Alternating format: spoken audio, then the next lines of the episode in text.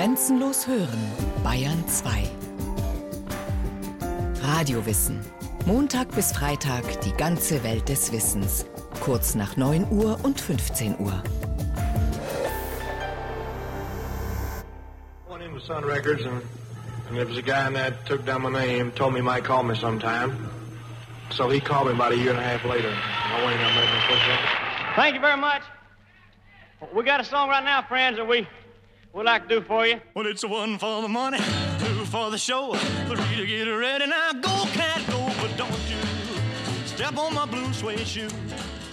Rhythmus ist etwas, was du hast oder nicht hast. Und wenn du ihn hast, dann hast du ihn überall. Zitat Elvis Presley.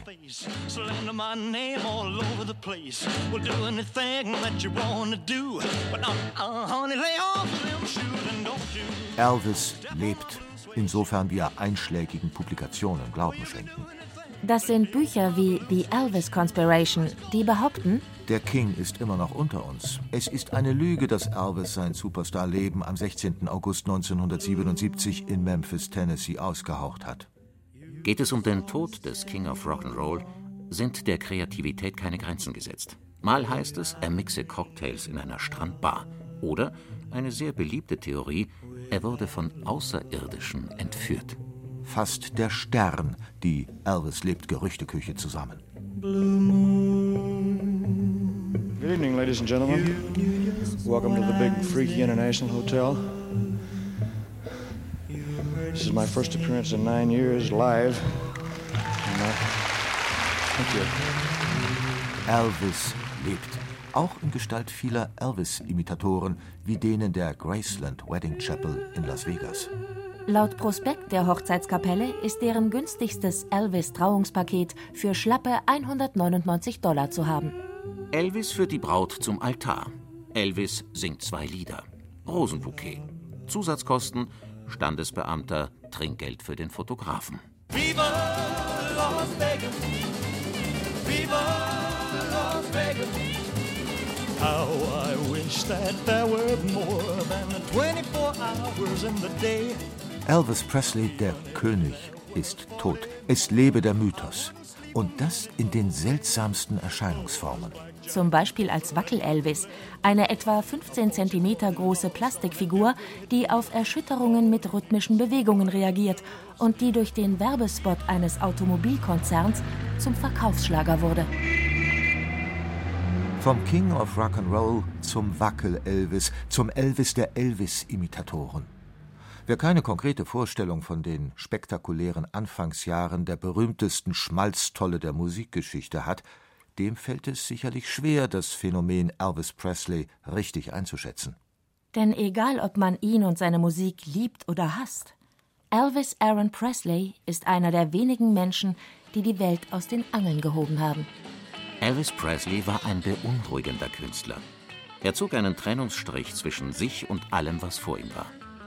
Seine Pop-Explosion, seine Pop-Explosion hat gesellschaftliche Schranken angegriffen oder unterlaufen. sagt Greil Marcus.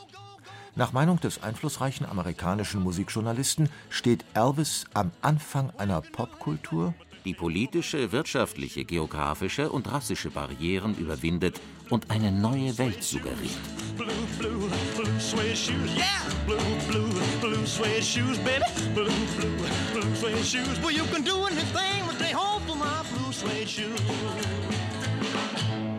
Elvis Presley, ein Mythos als Wirtschaftsfaktor. Zahlen und Fakten. Beispiel 1: Reichtum übers Grab hinaus.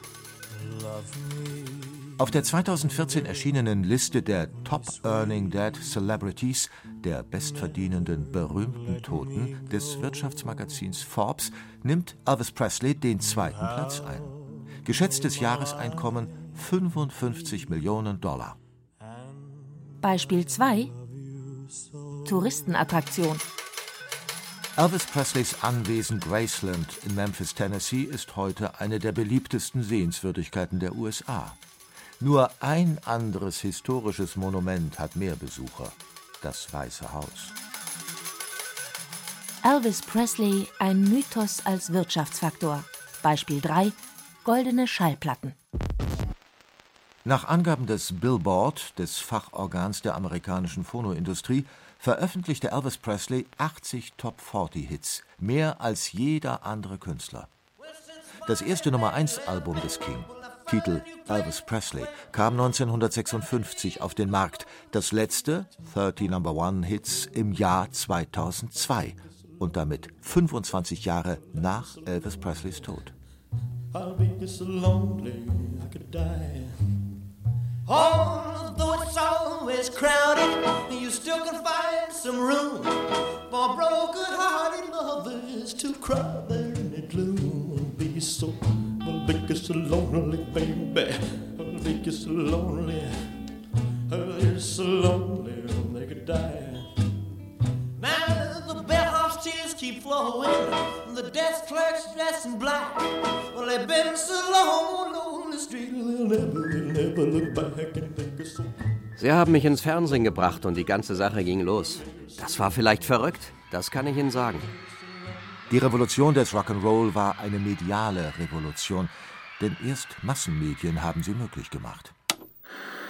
Das lag jedoch nicht nur an Radio und Schallplatte. Gerade das Fernsehen spielte beim Siegeszug des Rock'n'Roll eine entscheidende Rolle. Und dieser Siegeszug ist untrennbar mit Elvis Presley verknüpft.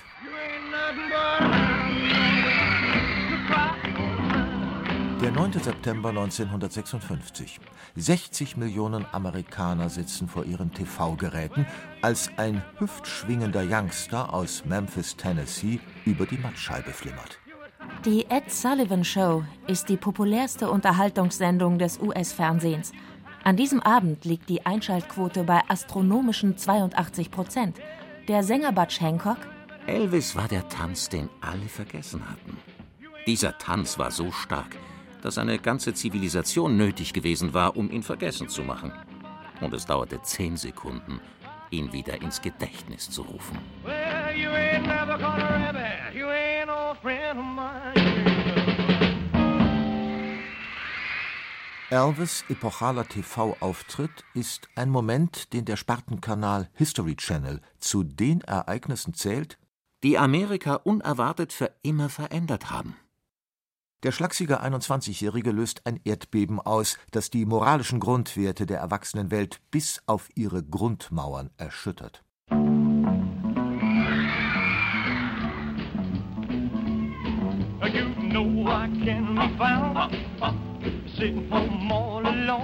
Vor den Fernsehkameras wird ein regionales Jugendphänomen zum Signal einer sozialen Zeitenwende, es ist die Geburtsstunde unserer heutigen lust- und konsumorientierten Popkultur.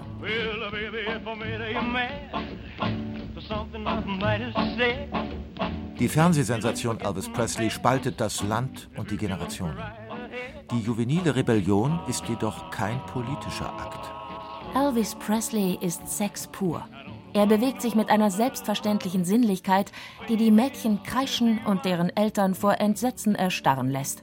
Die konservative Presse reagiert mit Aggression und Verachtung. Popmusik hat mit dem Grunzen und den Lendeneskapaden eines Elvis Presley ihren absoluten Tiefpunkt erreicht. Zeitungen schreiben vom Zusammenbruch der Moral, von Gottlosigkeit und ekelerregenden Dingen. Seine Spezialität sind betonte Bewegungen seines Körpers, die man bis dahin nur mit den Sexbomben des burlesken Laufstegs in Verbindung gebracht hat. Langfristig wird uns Elvis vielleicht einen Gefallen tun, weil er die Notwendigkeit einer frühen Sexualerziehung aufzeigt.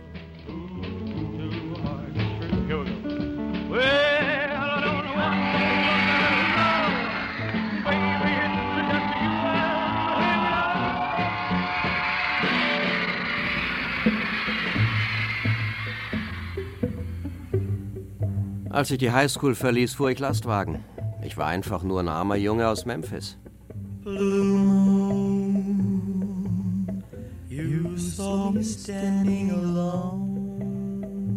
Elvis Aaron Presley kommt am 8. Januar 1935 in Tupelo zur Welt, einer von Baumwollfeldern umgebenen Kleinstadt im US-Bundesstaat Mississippi. Elvis ist der jüngere eines Zwillingspärchens. Sein älterer Bruder stirbt bei der Geburt. Der spätere King of Rock'n'Roll wird das einzige Kind der Familie Presley bleiben. Die Presleys sind arm, weiße Unterschicht. Sie hausen in einer Zwei-Zimmer-Baracke ohne Strom und fließend Wasser. Vater Vernon, ein gut aussehender, aber antriebsloser Taugenichts, jobbt als Gelegenheitsarbeiter. Motor und Herz der Presleys ist Mutter Gladys. Sie schuftet als Wäscherin und Hilfskrankenschwester, um sich und ihre Lieben durchzubringen. Im November 1948 zieht die Familie in die 100 Kilometer entfernte Großstadt Memphis. Elvis besucht die Humes High School. Nach deren Abschluss arbeitet er als Lieferfahrer der Firma Crown Electric. Elvis gilt als schüchtern, höflich, aber auch als etwas seltsam. Das Netteste, das ich über ihn sagen kann, ist, dass er ein Einzelgänger war. Erinnert sich ein Schulfreund. Dass in dem Teenager, der jede freie Minute singt und sich dazu mehr schlecht als recht auf der Gitarre begleitet, etwas Besonderes stecken könnte, fällt niemandem auf.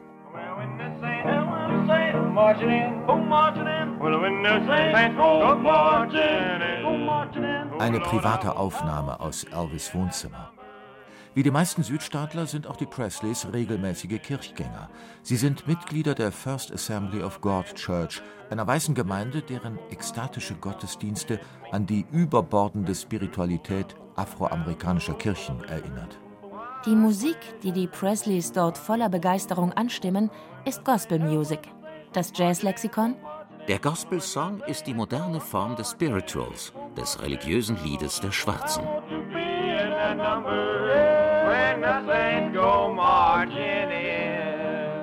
Gospel Music wird nicht nur eine lebenslange Leidenschaft von Elvis Presley sein, sie ist auch ein wichtiger Baustein im Fundament des Rock'n'Roll.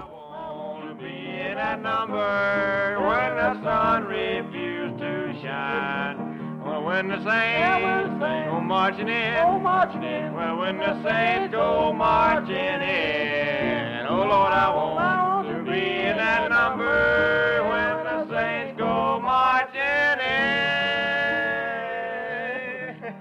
Elvis Presley hat den Rock'n'Roll nicht erfunden, aber er war zur richtigen Zeit am richtigen Ort.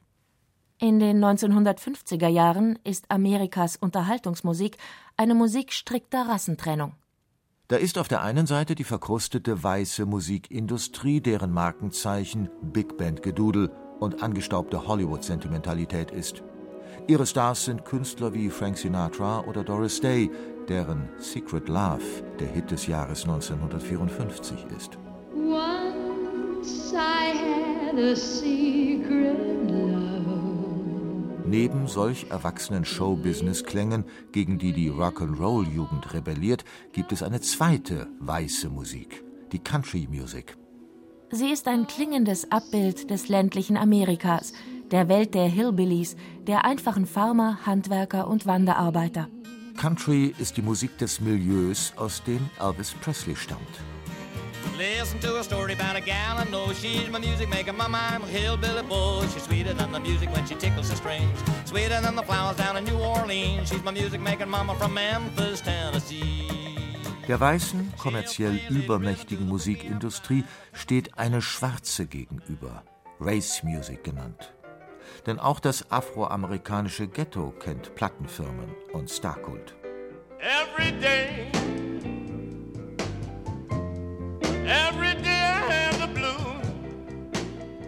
Um 1950 wird der Begriff Race Music deckungsgleich mit Rhythm and Blues, einer Bluesform, die mit elektronisch verstärkten Instrumenten gespielt wird und die in einigen amerikanischen Großstädten entsteht.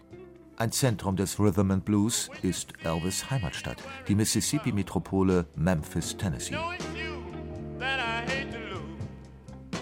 Die farbigen Leute singen und spielen, so wie ich das jetzt mache, seit viel mehr Jahren, als ich sagen kann. Mann, ich hab's von Ihnen.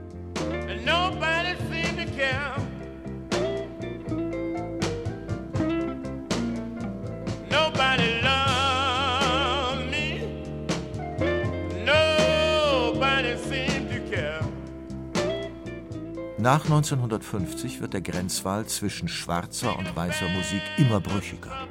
Und das ausgerechnet im amerikanischen Süden, wo im Alltag vom Schulbesuch bis zur Benutzung einer Parkbank noch rigide Rassentrennung herrscht.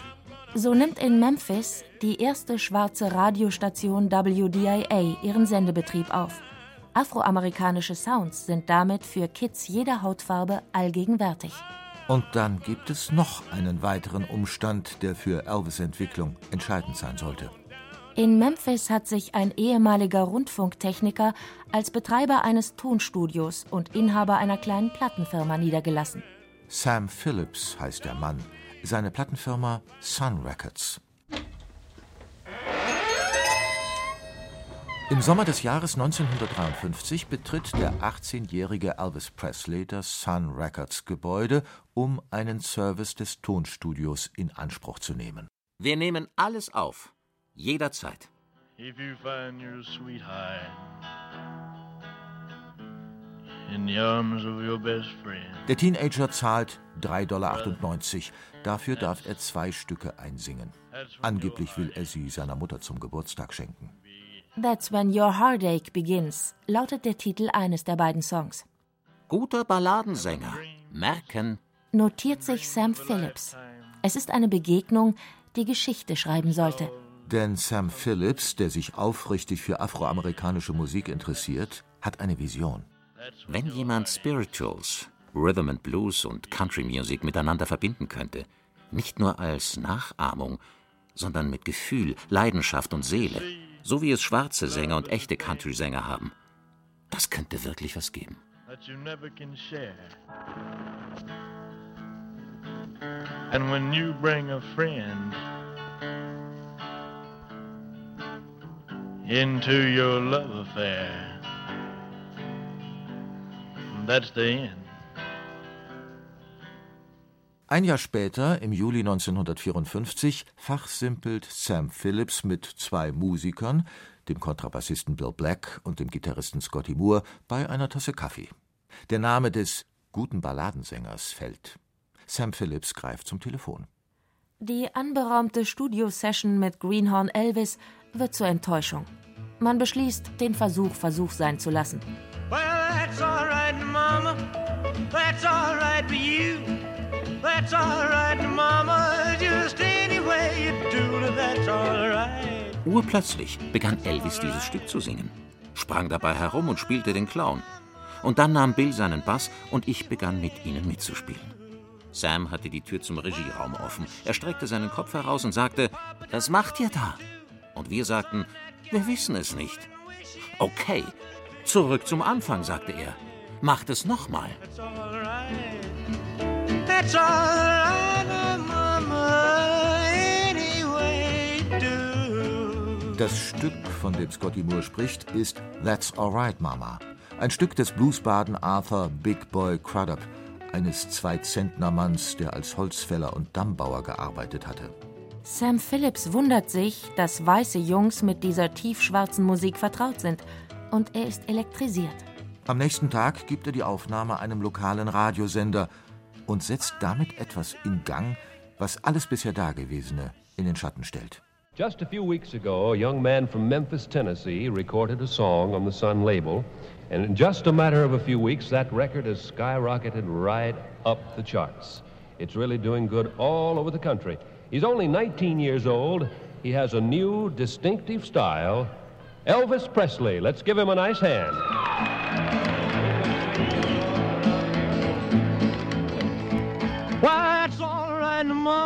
Pop Explosion.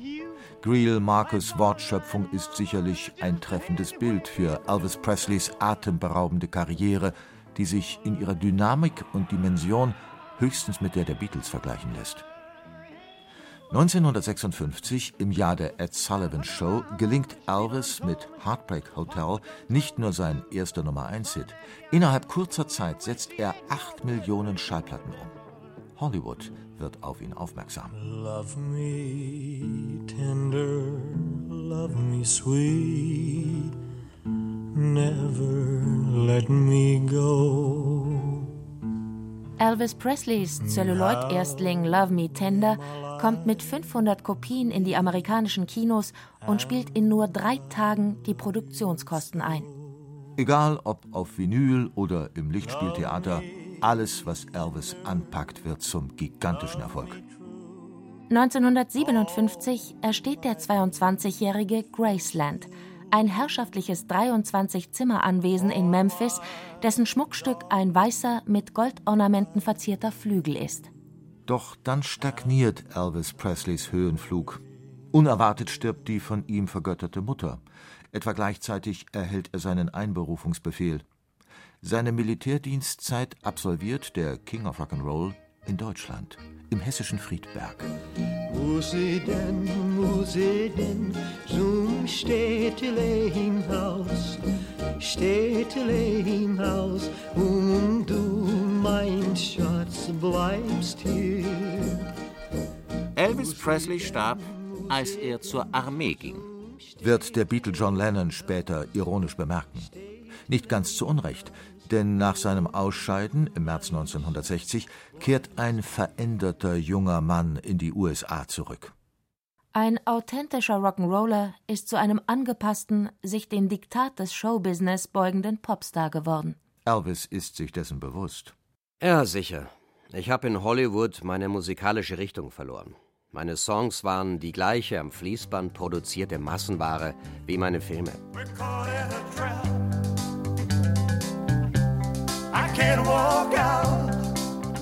Trotz mancher Ups und Downs bleibt Elvis Presley ein Superseller der Unterhaltungsindustrie.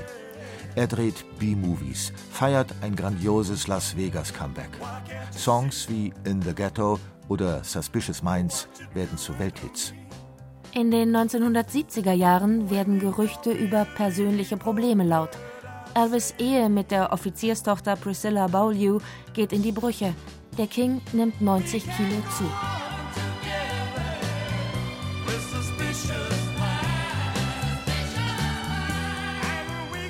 Immer häufiger wirkt er erschöpft und unkonzentriert. Angeblich bekämpft er Depression und Verfolgungswahn mit einem unheilvollen Mix aus Pillen und Drogen. Elvis Presley stirbt am 16. August 1977 im Alter von 42 Jahren.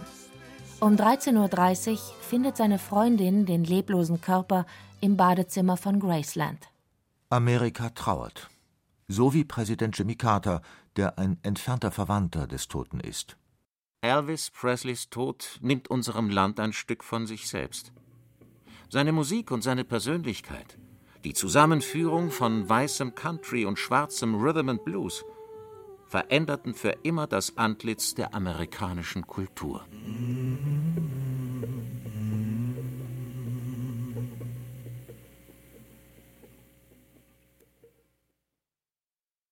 Sie hörten Elvis Presley, The King von Markus Vanhöfer. Es sprachen Andreas Neumann, Caroline Ebner, Hans-Jürgen Stockerl und Armin Berger. Technik Christiane Gerhäuser-Kamp. Regie Markus Vanhöfer. Eine Sendung von Radio Wissen.